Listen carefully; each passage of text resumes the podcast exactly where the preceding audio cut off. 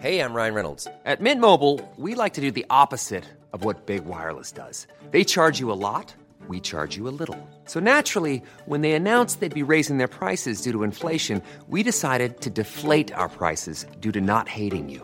That's right. We're cutting the price of Mint Unlimited from $30 a month to just $15 a month. Give it a try at mintmobile.com slash switch. $45 upfront for three months plus taxes and fees. Promo rate for new customers for limited time. Unlimited more than 40 gigabytes per month. Slows. Full terms at mintmobile.com.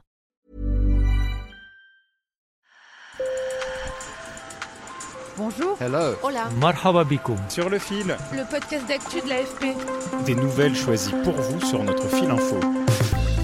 Aux États-Unis, plusieurs villes pourraient devenir des lieux refuges face à l'impact du changement climatique sur certaines régions comme la Californie ou la Floride. En 2022, dans le monde, près de 32 millions de personnes ont dû fuir après un événement climatique extrême. Dans le nord des États-Unis, Duluth est déjà en train de voir arriver une nouvelle population. Cette ville du Minnesota, au bord de l'immense lac supérieur, apparaît de plus en plus désirable face au dérèglement climatique, mais elle devra faire des choix pour bien accueillir ces nouveaux arrivants. Sur le fil. Duluth, c'est 86 000 habitants, ses hivers enneigés aux températures glaciales jusqu'à moins 30 degrés. Sur le papier, la ville de naissance du chanteur Bob Dylan n'a pas de quoi faire rêver les Californiens. Pourtant, Christina Welsh, 40 ans, a bien quitté le comté de Sonoma, célèbre pour ses vignobles et ses terribles feux, direction Duluth. J'ai quitté la Californie pour m'éloigner des incendies de forêt. J'avais déjà traversé 2017. 2018, on a connu les séquelles des incendies de forêt près de chez nous en 2019 et c'était horrible à vivre. Je n'ai rien perdu moi-même, mais mes parents ont failli perdre leur maison en 2019.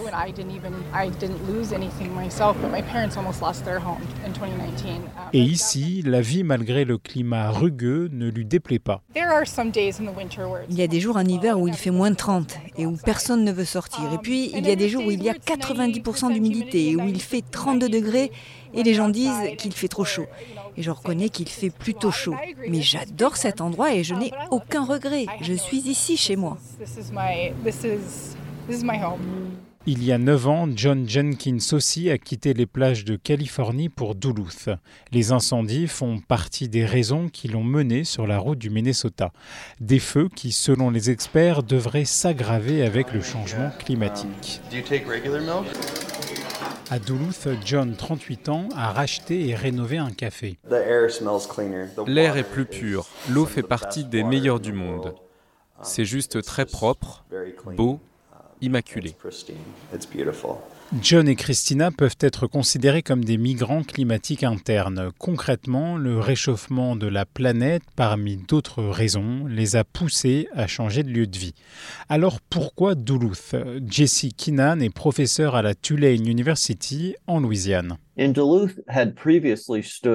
Duluth se distingue pour plusieurs raisons. Le coût de la vie y est raisonnable et les écoles, le système de santé et l'immobilier sont de qualité. Et puis, il y a le formidable attrait naturel du lac supérieur. C'est la plus grande quantité d'eau douce sur Terre en termes de superficie. Enfin, d'eau qui n'est pas gelée. Jesse Keenan est spécialiste des questions d'urbanisme et d'adaptation au changement climatique. Il y a quelques années, il a identifié Duluth comme un des lieux d'accueil possibles pour de futurs migrants climatiques. À l'origine, la région de Duluth s'est spécialisée dans l'extraction de minerais comme le cuivre. Son économie était basée là-dessus. Mais ces dernières décennies, ils ont réalisé que ce modèle n'était plus viable. L'État du Minnesota a investi depuis des décennies dans la transition de son économie vers le renouvelable.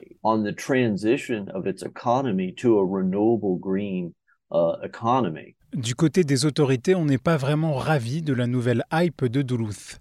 La maire, Emily Larson, a dit qu'elle trouverait cynique d'adopter une stratégie marketing pour attirer dans sa ville les personnes fuyant l'impact du changement du climat.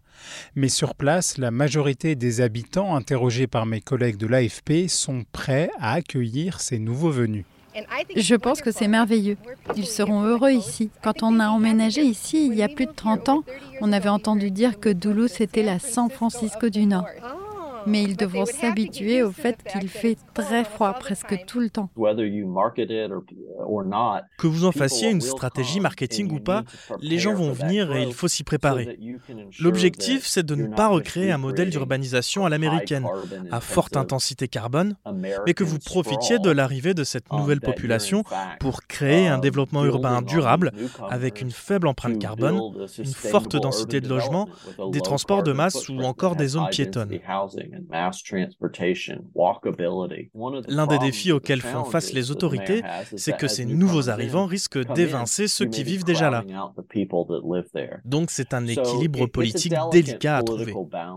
Ici, Jesse Keenan fait référence au risque de gentrification avec l'arrivée d'une nouvelle population, c'est-à-dire l'embourgeoisement des quartiers populaires. Il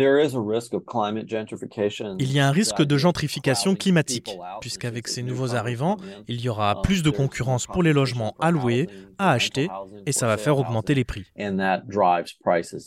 À Duluth, il n'y a pas encore d'estimation sur le nombre de ces nouveaux habitants, mais même 50 arrivées par an auraient un impact très important sur la ville, selon Jesse Keenan. Pour cet expert, il est d'ailleurs possible de limiter la gentrification climatique. Duluth possède un centre-ville formidable. On pourrait continuer à développer les infrastructures existantes et continuer à construire dans l'hypercentre. Ou alors la ville pourrait se um, développer vers la périphérie et ressembler aux banlieues américaines des années 50, centrées autour du modèle de la voiture um, et du centre commercial. Duluth doit choisir l'un de ces deux modèles. Duluth ne devrait pas être la seule ville du nord des États-Unis à attirer des populations fuyant les conséquences du changement changement climatique. Jesse Keenan cite notamment Buffalo dans l'État de New York, Détroit dans le Michigan ou encore Milwaukee dans le Wisconsin. En France, le gouvernement anticipe un réchauffement pouvant aller jusqu'à 4 degrés d'ici la fin du siècle.